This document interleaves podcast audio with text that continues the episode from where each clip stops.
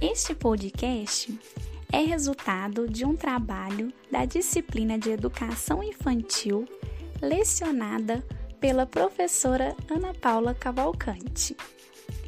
Discutiremos sobre a importância das teorias construtivista, elaborada pelo biólogo, psicólogo e epistemólogo Jean Piaget, e da teoria socio-interacionista desenvolvida por Levi Vygotsky para a concepção contemporânea de infância. Bom, então iremos começar com a concepção construtivista da aprendizagem, que é nada mais, nada menos que um método ativo de construção de conhecimentos iniciado pelo aluno e não uma recepção passiva de saberes pré-construídos pelo professor. Nesta concepção, as interações sociais são indispensáveis para a construção do conhecimento. É fundamental partir das características das crianças pequenas. Diferentes pesquisas mostraram que as crianças pequenas têm vontades e competências para se comunicar. Manifestam interesse pelas outras crianças, podem participar e ajudar-se mutuamente na construção de conhecimentos. Se observam mutuamente, o que favorece a circulação das ideias. Podem resistir, o que incita a reflexão e obriga a argumentar e a objetivar o pensamento.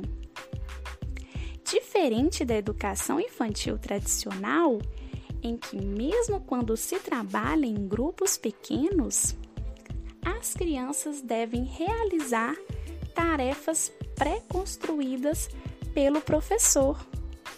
E essa realização é individual. A pedagogia interativa deixa liberdade e a comunicação entre as crianças é desejada. Mas qual seria o trabalho específico a desenvolver nas creches e escolas de crianças pequenas?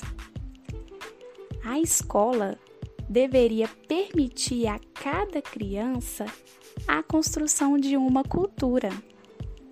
A escola permitirá a inclusão da criança no domínio dos valores e da ética, da língua oral e escrita, além da cultura tecnológica e científica. Mas como? A criança pequena deveria, em diferentes tipos de situações, aprender a viver junto, resolver problemas e expressar seus sentimentos.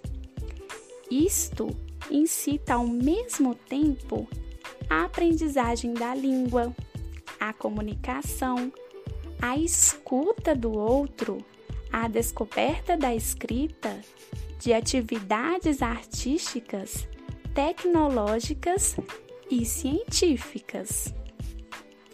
É importante que a criança seja ativa em todas estas áreas o profissional acompanha a criança na sua necessidade de se sentir ator e autor de seu desenvolvimento, mesmo se sabemos que a criança precisa ser ajudada para bem se situar.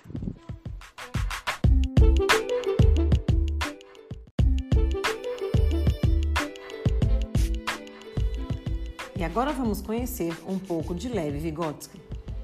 Ele foi um psicólogo russo do início do século XX e buscava reformular a psicologia por meio de uma abordagem que permitisse entender as relações entre os indivíduos, as suas funções psicológicas e seu contexto social. Suas pesquisas revolucionárias propõem uma situação de ensino-aprendizagem em que a criança, por meio do seu convívio social e da interação com outras pessoas, é capaz de construir o seu conhecimento. Sua teoria era que a aprendizagem tinha o foco na interação, Segundo ela, a aprendizagem acontece em contextos históricos, sociais e culturais. Assim, o conhecimento real da criança é o ponto de partida para o conhecimento potencial. A metodologia sociointeracionista acredita que a vivência em sociedade é essencial para a transformação da criança. Assim, o conhecimento é construído e concretizado progressivamente. Nessa esfera, o professor age como alguém que conduz a criança ao aprendizado. O seu papel é ativo dentro de sala de aula e não como detentor e o transmissor de conhecimentos, mas como mediador e estimulador da aprendizagem. Incentivar a curiosidade e a vontade de aprender são os principais desafios de uma escola interacionista. Por isso, a criança aprende identificando-se, imitando, brincando, fazendo analogias, opondo-se, codificando e decodificando símbolos e seus significados. Sempre num ambiente social que preza a construção do conhecimento e que valoriza o seu próprio saber.